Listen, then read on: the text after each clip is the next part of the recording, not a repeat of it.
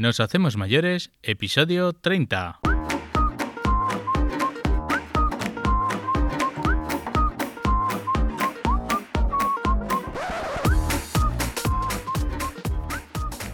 Buenos días y ser bienvenidos a Nos Hacemos Mayores, el podcast donde aprendemos a mejorar la vida de la gente mayor. Noticias, entrevistas y un sinfín de novedades que nos ayudan a conocer y comprender mejor esta etapa de la vida. Clara Campoamor, Margarita Salas, Santiago Ramón y Cajal o Gregorio Marañón. ¿Verdad que todos estos nombres os suenan? Pues todos ellos ganaron el Premio Nacional de Investigación, cada uno en su generación y en su modalidad. Y es que hoy estoy un poquito nervioso por estar a la altura de nuestra invitada. ¿Sabéis quién ganó el Premio Nacional de Investigación Joven este 2022? José Farros Velasco, gracias a sus estudios sobre el aburrimiento, enfocado principalmente en la gerontología y la mejora de la vida de las personas mayores.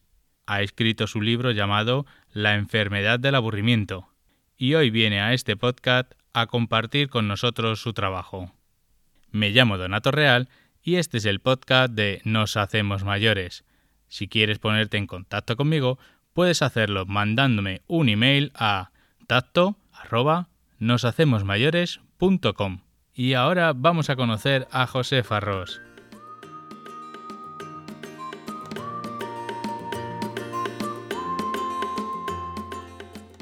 Hola Josefa. ¿Qué tal, Donato? Muy buenas. Bienvenida a este podcast. Estefan Biel nos, cuando vino al, programa, pues nos dijo que, teníamos que entrevistar a, una persona que era un tema muy peculiar, que está muy actual en la gente mayor y que no se sabe mucho. Así que nos dijo que teníamos que entrevistar a José Farros y te tenemos aquí. Muchas gracias, lo primero, por aceptar esta invitación a este podcast.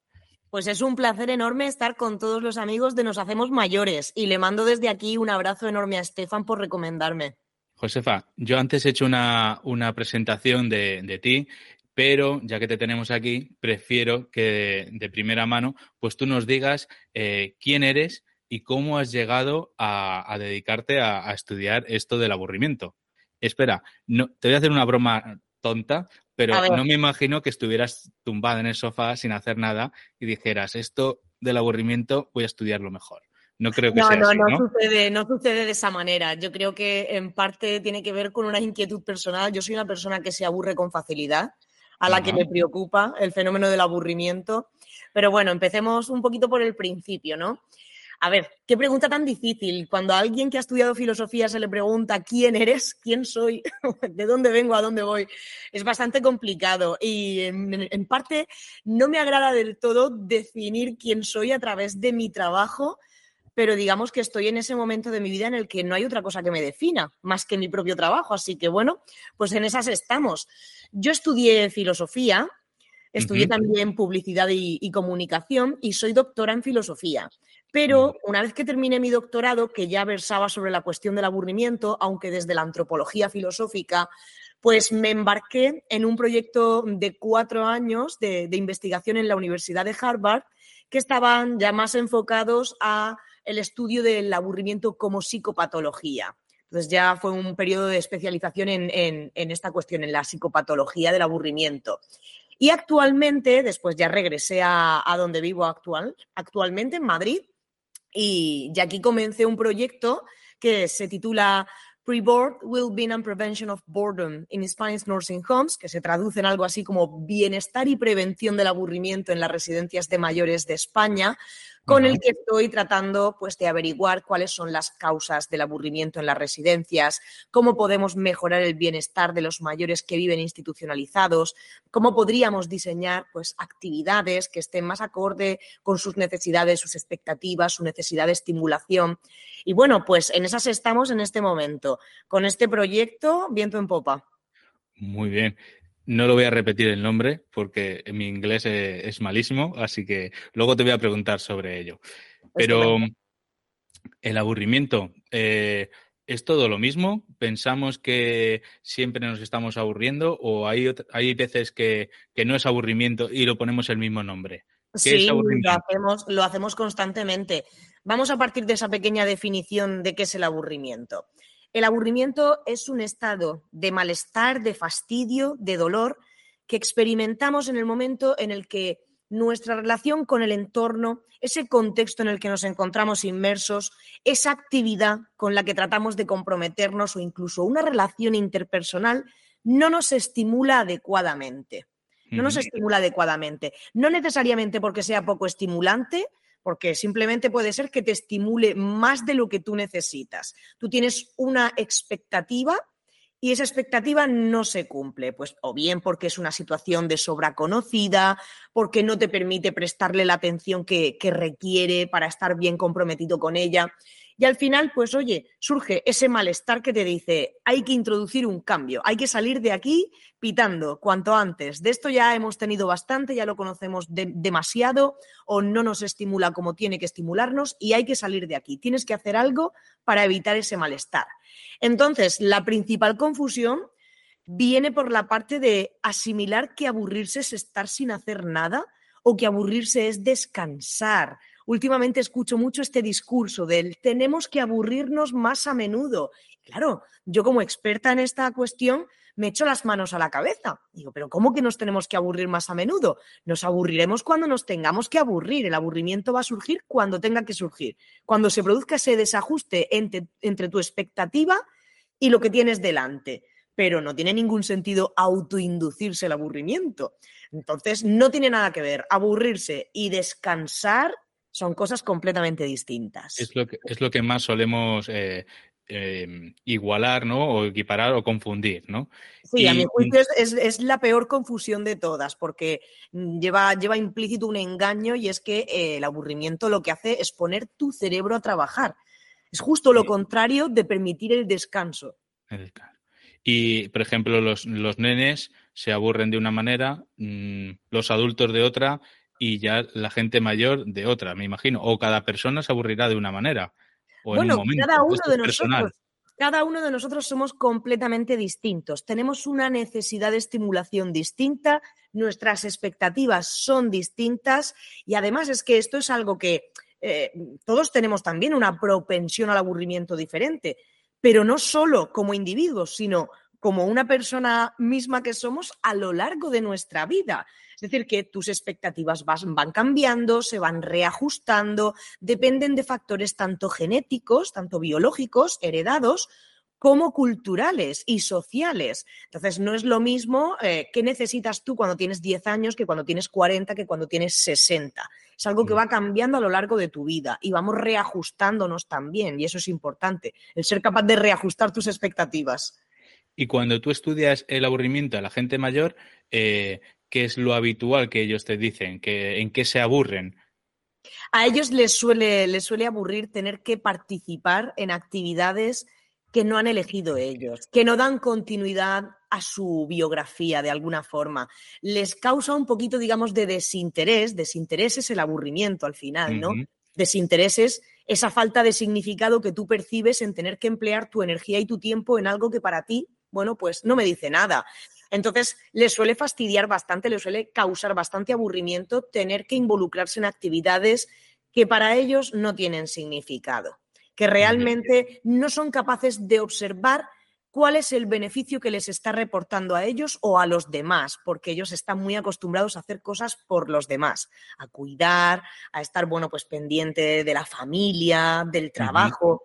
Entonces, bueno, hay actividades como que ellos ven que están ahí para matar el tiempo simplemente, para pasar las horas, y eso no les agrada demasiado. Aprendimos eh, aquí en este podcast la, atención centrada en la persona, eh, entonces yo creo que eso, vamos, es fundamental. Preguntarle al mayor eh, qué es lo que quiere hacer, como que a lo mejor quiere descansar o qué es lo que quiere hacer. No todos ver, ir a ver la película o, todos a dibujar. Es que también nosotros mismos a lo largo de nuestra vida vamos cambiando, oscilamos, ¿no? Como un péndulo entre el estar y el hacer. Hay momentos en los que estamos más abocados a ese hacer. Yo ahora mismo estoy en un momento de hacer, hacer, hacer. Pero mm. una persona con 95 años quizás se encuentre ya en un periodo de estar, reflexionar, pensar en qué ha pasado y en lo que va a pasar, piensan mucho en la muerte también. Entonces, a veces el problema que tenemos en las instituciones, en centros de día, en residencias, es que proyectamos nuestra necesidad de estimulación sobre ellos. Y nos da como un poco de, congoja, ¿no? El decir, jolín, es que están todo el tiempo ahí sentados sin hacer nada y simplemente es porque tú proyectas tu necesidad de estar haciendo sobre ellos. Claro, cuando les preguntas, luego te sorprendes porque ellos mismos te dicen, pues yo es que estoy la mar de a gusto aquí, simplemente con mis pensamientos, con mis cosas, y no me apetece tanto estar haciendo, haciendo para qué. Ya. Ese momento del hacer, ese momento del hacer está muy proyectado hacia el futuro, a, conseguir pues una estabilidad laboral, crear una familia. Pero ellos mm. muchas veces ya se plantean esto, el hacer para qué. Prefiero simplemente estar. Y, qué pasa? Si, si, tenemos mucho aburrimiento, pues tendremos algunas consecuencias eh, malas, ¿no? De, salud o, de bienestar, ¿no? No solamente en las personas mayores, Donato, esto sucede en cualquier edad, pero en las personas mayores es incluso más cruel, ¿no? Porque es ese último momento de la vida que, como decíamos, pues es un momento en el que al final estás reevaluando qué ha sucedido, es un momento de pérdidas de pérdidas de la pareja, de, quien ha sido tu pareja durante muchísimos años, pérdida incluso de los hijos. Yo entrevisto a personas con 98 años que ya han visto morir a sus hijos a los 80. Claro, son muy mayores. Es un momento de, duelo, ¿no? De, enfrentar muchos duelos y enfrentarte a ese fenómeno tan complejo que es la muerte. Entonces, quizá en ellos el estar aburridos constantemente es bastante más cruel, pero es algo que podemos experimentar todos. Digamos que en situación normal, en una circunstancia normal, cuando nos aburrimos, nosotros, bueno, pues sentimos ese dolor, diseñamos una estrategia de huida frente a ese aburrimiento, la ponemos en práctica y el aburrimiento desaparece. El ejemplo más absurdo, imaginemos que alguien, un escucha, se está aburriendo mientras nos oye en este podcast. Imposible, eso es imposible. arriba, arriba. quizá está experimentando aburrimiento. Una vez que siente este dolor, bueno, pues consciente o inconscientemente va a diseñar una estrategia de huida que puede consistir tan sencillamente como en fuera, dejo de escuchar esto y me voy a dar un paseo. En el momento en el que lo pones en práctica, desaparece el dolor y todo está bien. ¿Qué sucede? Que en ocasiones no somos capaces de diseñar esa estrategia de huida, de observar una posibilidad más deseable, ¿no? Un entorno, un presente más deseable que aquel por el que estamos pasando. Y entonces nos quedamos atrapados en el aburrimiento. Y otras veces, que es la mayoría de ellas en las residencias, por ejemplo, sí que somos capaces de pensar qué nos gustaría estar haciendo o cómo nos gustaría estar estando, pero no podemos poner en práctica esa idea que tenemos en nuestra cabeza? Pues porque quizá es irreal, ya nuestro cuerpo no responde igual que antes, porque la propia institución no te lo permite. La consecuencia de esto es quedarte atrapado en el dolor del aburrimiento. Imagina ese momentito de malestar que tú estás sufriendo en una conversación con un amigo que no te estimula, uy, esto ya me lo ha contado mil veces, qué pesado. Bueno, pues ese dolor, imagina que durase un mes, un año, que sea continuo, al final eso desemboca en frustración, en ansiedad, estados de estrés y si se prolonga demasiado incluso puede incurrir en trastornos de la, personalidad, de la conducta, del estado anímico. Así que puede convertirse desde luego en algo bastante serio. Y, yo como hijo eh, o, familiar, te imagínate que tengo a alguien ah, mayor, ¿no? Eh, ¿cómo, ¿Cómo detecto que está aburrido? ¿O cómo, que claro, le vas a preguntar, oye papá, ¿estás aburrido? Pues te va a decir, pues no, hijo, pero a lo mejor, claro, como tú dices, si es continuo, si todos los días le veo que parece que está ahí aburrido, ¿hay, ¿hay algún síntoma visual o cómo lo podría detectar? Lo ideal sería preguntarle, porque claro, sobre todo en las personas mayores yo me he dado cuenta de que es muy engañoso el simple hecho. ¿Cómo detectamos el aburrimiento en un adulto? Bueno, mm. pues a veces el estar demasiado inactivo, el tener la mirada perdida, apoyarte, ¿no? E, el, aburrimiento se, se somatiza. Con el bostezo. Pero claro, en una persona mayor eso es, bastante más complicado, porque precisamente a mí muchas residencias me llaman para que acuda a sus instalaciones y, pregunte si existe aburrimiento entre los residentes porque los ven demasiado inactivos. Y cuando les preguntas a ellos, Oye, pues no, te dicen que no, que simplemente están con sus pensamientos. Yo, claro, afortunadamente, como me dedico a esto, puedo utilizar escalas de medición del aburrimiento. A través de una serie de preguntas, averiguo si realmente esas personas están padeciendo o no aburrimiento. No son escalas que he creado yo, ya estaban creadas con anterioridad, pero puedo, ¿no? Metodológicamente puedo emplear esta herramienta para verificar si esa persona se encuentra aburrida, si no está aburrida, si lo que se encuentra es sola o si está desarrollando una depresión, ideación suicida. En, tu, en, caso de una persona que se encuentra en casa y quiere hacer esto con su padre o su madre, es más complicado porque no le vas a decir, oye, papá, que te voy a pasar una escala de medición, te voy a hacer una serie de preguntas, pero bueno, siempre si se puede, si se tiene esa opción de preguntar, es lo mejor. Pero hay que fijarse en, en esos síntomas, en síntomas como una persona que se queje constantemente, que antes tuviese muchas ganas de participar en cosas, de charlar y cada vez se encuentre más retrotraído hacia sí mismo, desinteresado por la vida familiar, desinteresado por lo que está sufriendo el mundo exterior. En cualquier caso, yo, yo siempre aconsejaría que si uno tiene la sospecha, si ve que esa persona está decaída, que acuda a un profesional, siempre. No, no, es lo mismo estar solo, puedes estar solo y estar entretenido y puedes estar en familia, estar muy gente alrededor de tu alrededor, pero puedes estar aburrido, ¿verdad? Completamente, completamente. Es que existe en ese aspecto la soledad deseada y la soledad no deseada. Yo soy una persona, por ejemplo, muy solitaria y me gusta mucho pasar tiempo conmigo misma. Al contrario, no me siento a gusto cuando estoy rodeada de mucha gente. Y puedes estar con muchísima gente, puedes estar haciendo algo que en apariencia tú sonríes, muestras una expresión de, complicidad con una actividad y realmente por dentro estás pensando, bueno, pues tampoco está siendo para tanto. La verdad es que si no lo estuviera haciendo tampoco pasaría nada.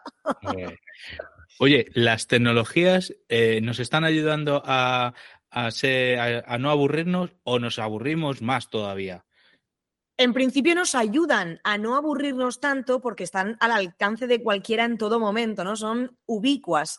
Entonces, en pequeñas dosis cumplen una función maravillosa y es que quizá tienes un ratito Mm, esperando en la sala del médico o estás esperando el tren. Bueno, pues ese ratito que no te da tampoco tiempo para mucho más, para poner en práctica una actividad que sea para ti significativa. Bueno, entonces en ese momento te puede venir muy bien si es que se ha creado un entorno que no te estimula adecuadamente para salir del paso. El problema que tenemos es que hemos depositado mucha confianza en esta, en esta tecnología.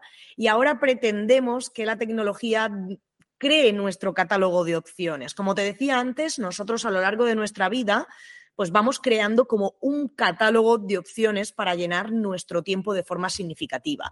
Algunas de esas opciones las creamos después de un proceso reflexivo, parten del hecho de conocernos a nosotros mismos, de determinar cuáles son nuestras necesidades, Puede ser algo así como, mira, a mí lo que me causa realmente gratificación es hacer voluntariado en una protectora de animales, o pintar, o pasar tiempo con mis padres, con mis hijos. Pero ese catálogo también se construye con muchas opciones predeterminadas que nos vienen dadas desde fuera a través de esta industria del entretenimiento y del consumo y que ahora está mediada a través de la tecnología. Y son el ver una película en tu televisión, eh, bueno, hay mil, ¿no? Ahora ya es que tenemos, lo tenemos todo al alcance de la mano. El problema está en que esas actividades no pasan por ese periodo de reflexión y de autoconocimiento. Eh, son, no distinguen entre sexo, raza, en qué parte del mundo vives, qué edad tienes de alguna manera no te van a producir satisfacción a largo plazo. Y además es que son siempre lo mismo. Tú puedes ir a, un concierto, puedes ir al cine. Bueno, son películas distintas, grupos distintos, pero ya sabes en qué consiste esa experiencia y no es algo propio tuyo. Entonces, al final, a la larga, te acaban aburriendo. Pero hay un problema mayor, ¿eh, Donato? Hay un ah, problema mucho peor, sí. Y es que la entrada de los algoritmos, de la inteligencia artificial, está provocando que nuestra capacidad para diseñar opciones personalizadas se vea cada vez más mermada. Porque antes al menos tu cerebro, en el momento en el que te tenías que, librar del aburrimiento, pues acudía a ese catálogo, tenía que hacer el esfuerzo de acudir a ese catálogo. Pero es que ahora ya ni eso, porque una plataforma te sugiere lo siguiente que vas a ver. Entonces, nuestra capacidad de reacción frente al aburrimiento se está viendo muy mermada.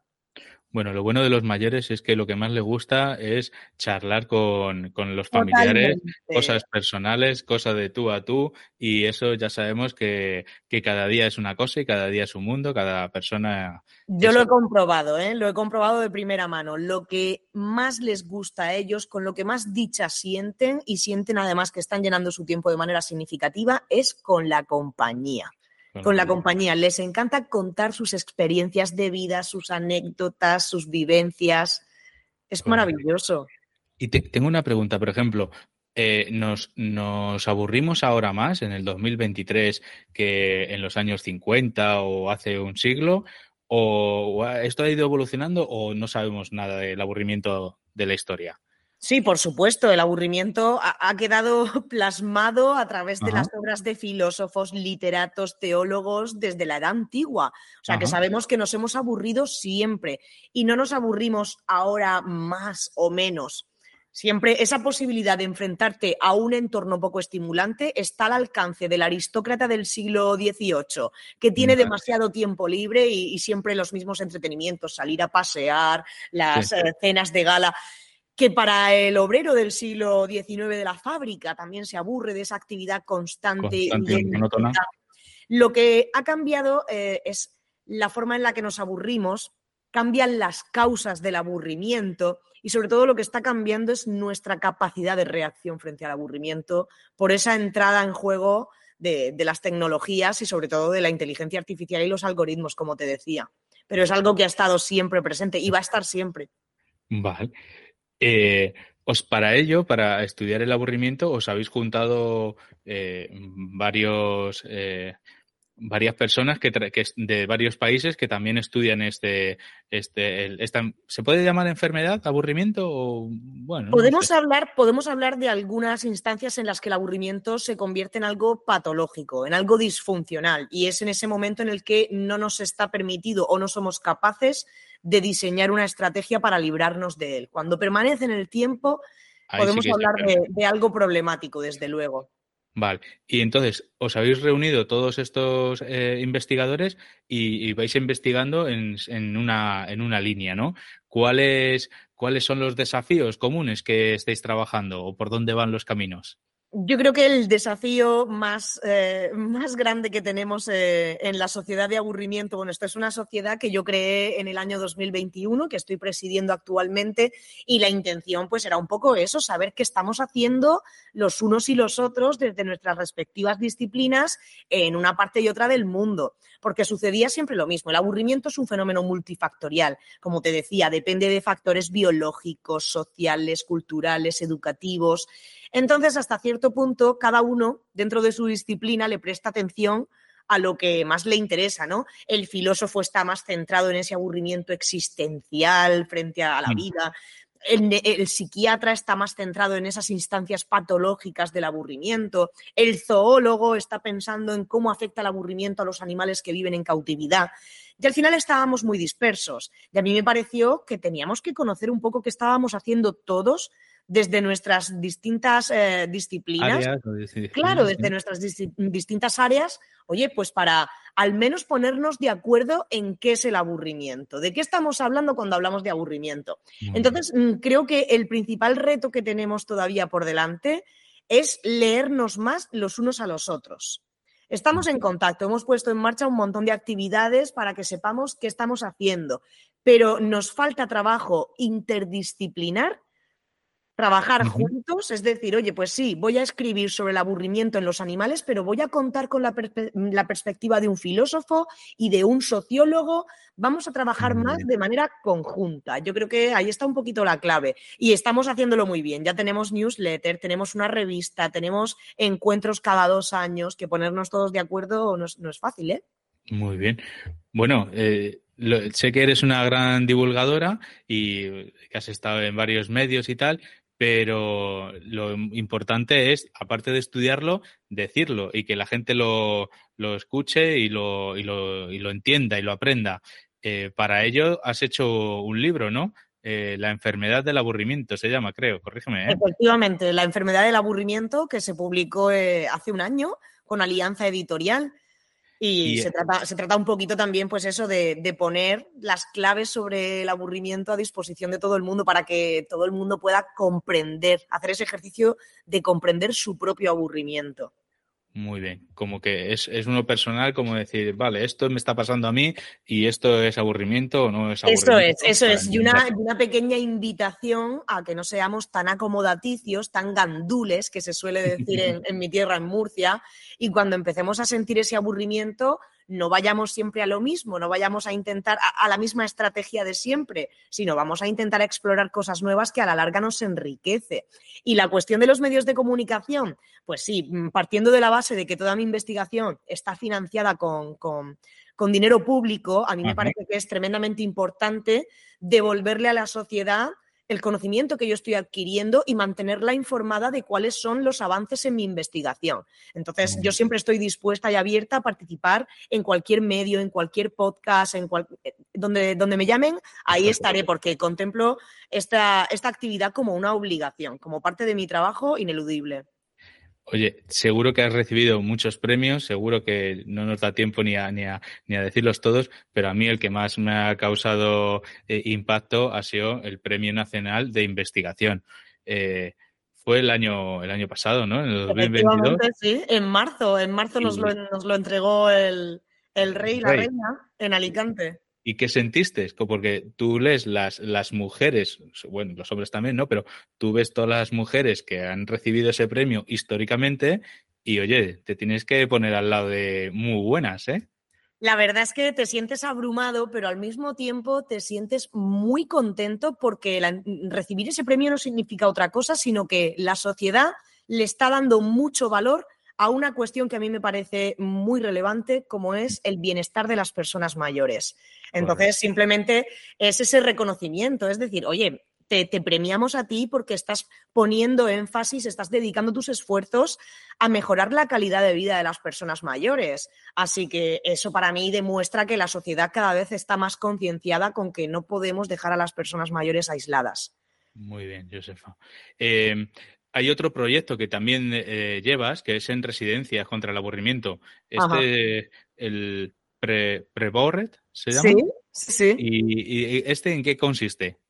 Pues mira, yo con este proyecto, este es un proyecto que puse en marcha en 2021, lo configuré, se lo presenté a la Unión Europea para recibir financiación y, tuvieron a bien en concedérmelo. Entonces, durante unos meses me estuve encargando de dar visibilidad a la cuestión del aburrimiento dentro del sector geroasistencial, porque claro, nunca se había hablado en España sobre esto. De hecho, es que casi no se ha hablado de esto en el resto del mundo. Entonces era como muy chocante, ¿no? Yo me encontraba con personas muy conocidas como Estefan, como Josep de Martí, que te preguntaban, ¿pero de verdad el aburrimiento puede ser tan complicado? Y yo les respondía, Tú ahora mismo no lo ves así porque no padeces aburrimiento de manera patológica. Pero cuando hablas con una persona mayor que sí lo está padeciendo en términos patológicos, bueno, es que se ve, enseguida te lo manifiestan, te dicen esto, lo estoy pasando muy mal, eh, mi vida ha perdido todo el sentido y es que estoy aburrido constantemente y, ya para qué quiero seguir viviendo. Y tú te das cuenta, oye, claro que existe esto. Entonces al principio se trataba un poquito de visibilizar. Y a partir de ahí puse en marcha un estudio de campo con el que he ido a 20 residencias eh, de toda España para hablar con ellos, para hablar con las personas mayores, preguntarles acerca de su aburrimiento en las residencias, si se aburren o no, pero en general me interesa conocer cuál es su nivel de, de bienestar. Porque podemos pensar que cosas tan absurdas como la calidad de la comida, el poder decidir a qué hora te despiertas y a qué hora te acuestas, ¿qué tendrá eso que ver con el aburrimiento? Pues tiene que ver todo, porque es parte, es, es parte de ese todo que es el contexto en el que tú vives, en el que se desarrolla tu vida. Es parte de ese estímulo que tú estás recibiendo del contexto y que se adecua o no a tus expectativas. Entonces, bueno, pues he pasado un año entero ya y todavía me queda hasta finales de diciembre, voy a estar eh, todavía visitando algunas residencias. En estas visitas no solamente hablo con ellos, solamente trabajo, vaya por delante, con personas que no tienen deterioro cognitivo, que tienen un deterioro muy incipiente. Y aparte de eso, hablo también con los trabajadores, porque ellos también son parte de ese contexto. Y si los trabajadores no están bien, los mayores no van a estar bien. Y si los mayores no están bien, los trabajadores tampoco lo estarán. Así que también trato de recoger cuáles son sus demandas dentro del sector geroasistencial. Y el objetivo de todo esto es trasladarle evidencia científica a las administraciones, que al final son de, de, las que depende, bueno, pues cuánto se va a invertir en este tipo de instituciones, cómo van a ser los convenios de los que dependen, las condiciones laborales de esos trabajadores. Así que ahí está para, sobre todo la intención es que los agentes sociales y políticos tengan esas evidencias y no puedan mirar para otro lado. Y si lo hacen, bueno, al menos será... sepamos que lo están haciendo con conocimiento de causa. Esto, esto que estás haciendo está muy bien porque, claro, eh, es verdad que se tenía que haber hecho hace muchos años, en otras generaciones y tal, pero está exactamente ahora estamos en la época en que va a haber muchos más mayores que, que jóvenes. Entonces, va a ser un tema que candente, va a ser un tema actual que estemos todos los días hablando de la gente mayor. Y si ya, si hay alguien que lo ha estudiado y ya hay unas medidas que, que se pueden hacer, pues va a ser pues mejor para. Y la verdad es que pretendo publicar los resultados no solamente en formato de, de, de, evidencia científica, sino también quiero publicar algo más divulgativo que sirva, que sirva un poquito de protocolo, de mm, orientación de cara a la construcción de las residencias del futuro, porque vamos a tener que tener presentes factores mm, clave como son las ratios, como son la arquitectónica, que a veces puede parecer tan absurdo, pero no es lo mismo vivir en una residencia que tiene una arquitectónica muy parecida a un hospital Sí. que una que tiene la arquitectónica de un patio romano y que en lugar de habitaciones compartidas tenemos pequeños apartamentos. Entonces, eh, todo lo que yo estoy recogiendo de ellos, porque cuántas veces me preguntan, Donato, y entonces, ¿qué tipo de actividades tendríamos que diseñar para ellos? Y digo, estamos otra vez en el mismo error. Son ellos. Yo no tengo que decidir. Yo soy la investigadora. Yo no tengo que decidir qué es mejor para ellos, sino que quiero que ellos me cuenten a mí qué les parece mejor. Entonces, pues que tengamos una pequeña guía, ¿no? De cómo hacerlo de cara al futuro, porque aunque tenemos esa idílica esperanza de envejecer en el domicilio propio, estar hasta el último momento, al final vamos a tener muchas necesidades de cuidado de larga duración que nos van a obligar a tener que ir a la residencia. Actualmente ya tenemos un problema con el volumen de residencias que hay en España. Es decir, son escasas, son escasas. Sí. Imagina cómo va a ser esto dentro de 20 años. Eh, Josefa, no quiero que te dejes nada, así que cualquier cosa que nos tengas que contar, dinos cuál es tu página web donde te pueden encontrar y, algún detalle que no hayamos hablado en esta conversación, pero que tú creas que es importante que, sepamos, pues también te agradecería que, que nos lo dijeras. Estupendo, pues a mí se me puede encontrar en cualquier parte, porque como comentabas, al final eh, mi proyecto se ha hecho muy mediático y, y, suelo hacer muchas colaboraciones en los medios. O sea que con poner José Farros en Google ya vais a encontrar todo lo que, lo que he hecho hasta ahora.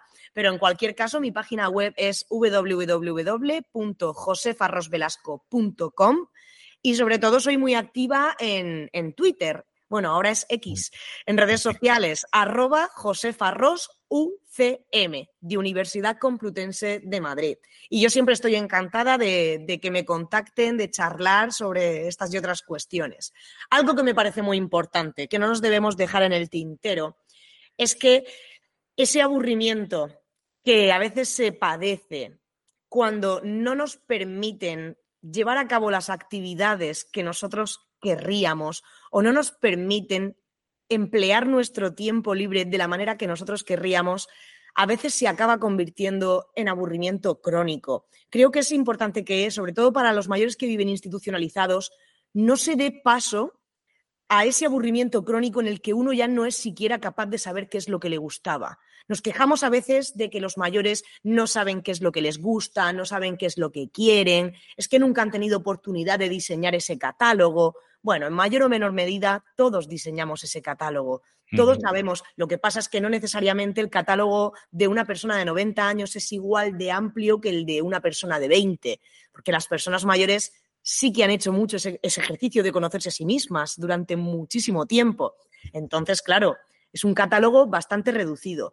Si por encabezonarnos en ser inflexibles en las instituciones, si por garantizar la seguridad a través de, la implementación de protocolos de regularización, estandarización, acabamos impidiendo que esas personas puedan echar mano de las opciones de su catálogo, luego no nos podemos quejar cuando les preguntemos ¿y qué queréis hacer? de que nos digan yo ya no quiero hacer nada, cuando nuestra inflexibilidad fue la que bloqueó su catálogo de opciones. No demos lugar a esto, no, le, no, demos lugar a que ellos se sientan tan desempoderados hasta el punto de, de que su respuesta sea ya no quiero hacer nada, ya no me interesa nada de perder ese interés en lo que en realidad les gusta y les gustaría hacer. Eso es, hay un punto de inflexión y si ellos sienten que no se les está escuchando y que su voz no se respeta, la van a silenciar ellos mismos, no van a gastar energía en seguir insistiendo y eso puede ser terrible.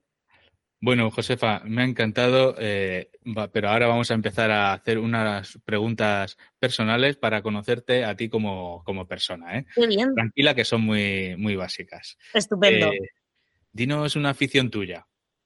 Una afición. Uy, y que no sea, que no sea el trabajo. Sí, sí, sí. Me apasionan, me apasionan los videojuegos. Me encantan los videojuegos.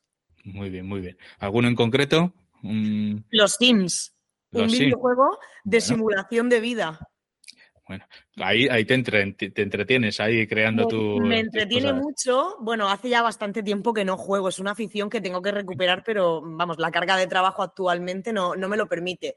Pero fíjate, es un videojuego que, en, el que nunca se pierde, no existe el game over y no tiene fin, efectivamente. Y vas viendo todo el proceso de crecimiento del ser humano está bastante bien reproducido desde que naces hasta la vejez y me parece maravilloso. Apuntamos. Eh, todos tenemos personas o alguien, una persona que, que es referente en nuestra vida. En tu caso, ¿cuál sería? ¿Referente en qué sentido? Pues ahí te lo dejo. Puede ser laboral o puede ser personal, mm, lo que tú quieras. Hay gente que dice mi padre, mi, alguien de la familia, otros dicen alguien que ha sido su inventor en el, en el trabajo. Tú misma. Bueno, yo tengo, en este sentido, tengo un referente, un artista que más que tratar de imitarlo o que sea un modelo a seguir para mí, es un referente en el sentido de que me insufla fuerzas. Cuando estoy de capa caída, cuando siento que, que de alguna forma lo que estoy haciendo no tiene sentido, me siento un poco perdida, me gusta, me gusta escuchar su música porque me, me sube, me vuelve arriba. Y este referente sería el artista Marilyn Manson. Marilyn Manson, muy bien. Es un, estilo, un estilo peculiar. Peculiar. Eh, siempre estamos aprendiendo y, me gustaría saber qué es lo que estás aprendiendo actualmente o qué es lo que vas a aprender, mm, tienes en mente.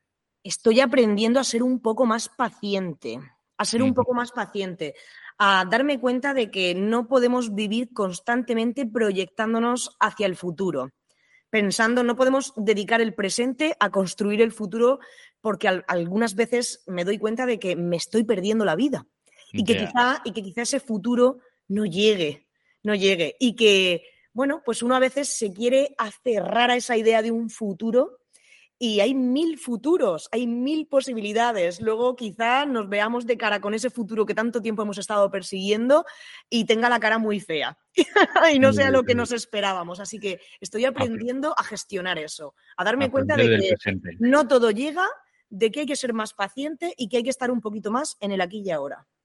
Muy bien. Eh, quiero ahora que nos, nos recomiendes algo cultural. Ya puede ser un libro, película. Bueno, claro, tu, tu libro no lo vas a recordar. os, lo, recuerdo, La enfermedad del aburrimiento. algo cultural. Bueno, yo soy un poquito adicta a las, a las visitas a yacimientos y museos de paleontología. Me encanta la prehistoria, estoy enganchadísima y es, bueno, es una forma de tomar conciencia de el lugar de donde venimos y de darnos cuenta de que somos una mota de polvo en el universo, que creo que también ofrece un aprendizaje enorme. Mira, te voy a contar una historia mía.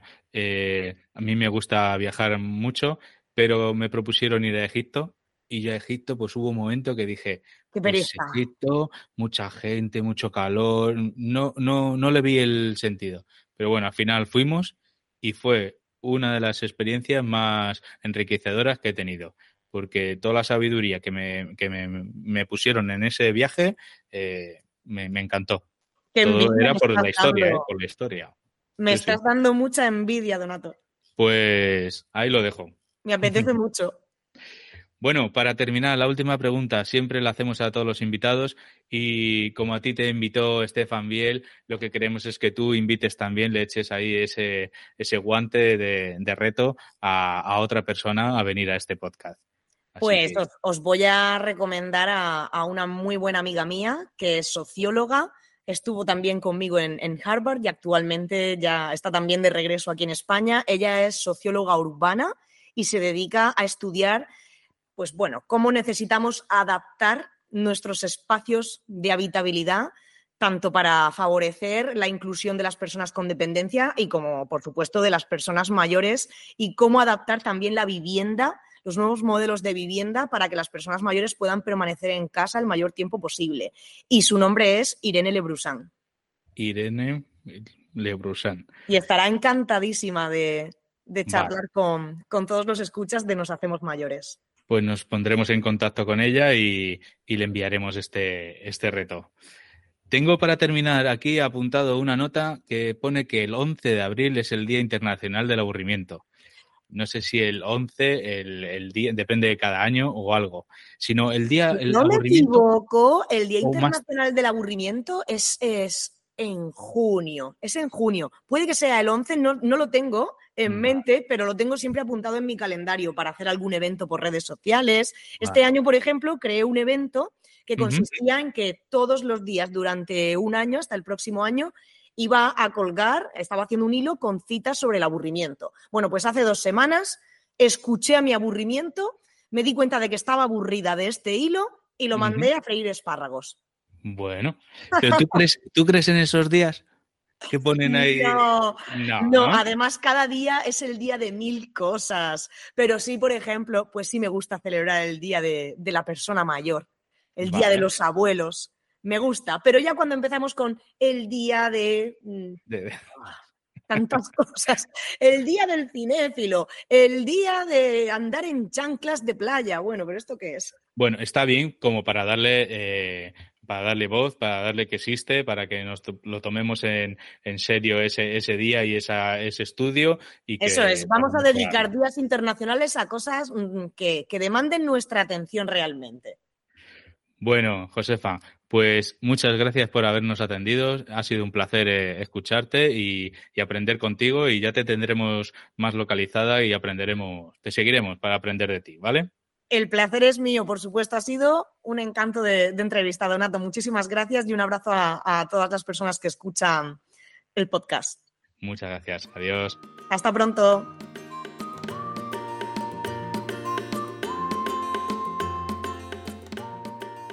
Bueno, pues ya sabemos que esto del aburrimiento tiene sus cosas buenas y sus cosas malas, y que sobre todo tenemos que evitar el aburrimiento crónico y permitir que las personas mayores puedan acceder a actividades que les interesen y respetar sus deseos. No quiero aburriros más, ¿eh? ¿O sí? Que puede que haya conseguido activaros. Lo que sí que quiero es que me contéis algún caso curioso sobre vuestro aburrimiento. Así podemos tenerlo en cuenta y aprender de él. Ya sabes, contacto arroba noshacemosmayores.com. Ya se acaba el capítulo de hoy y espero que sean de tu interés todos estos capítulos de podcast que hacemos y que los compartas con tus amigos para hacerlos llegar a más gente. También te voy a pedir que te suscribas para que estés informado del último episodio, que le des a un like, un me gusta o me dejes cualquier comentario. No lo dejes para luego, que se te olvida. Y claro está que te invito a volvernos a escuchar en el próximo episodio. Un abrazo.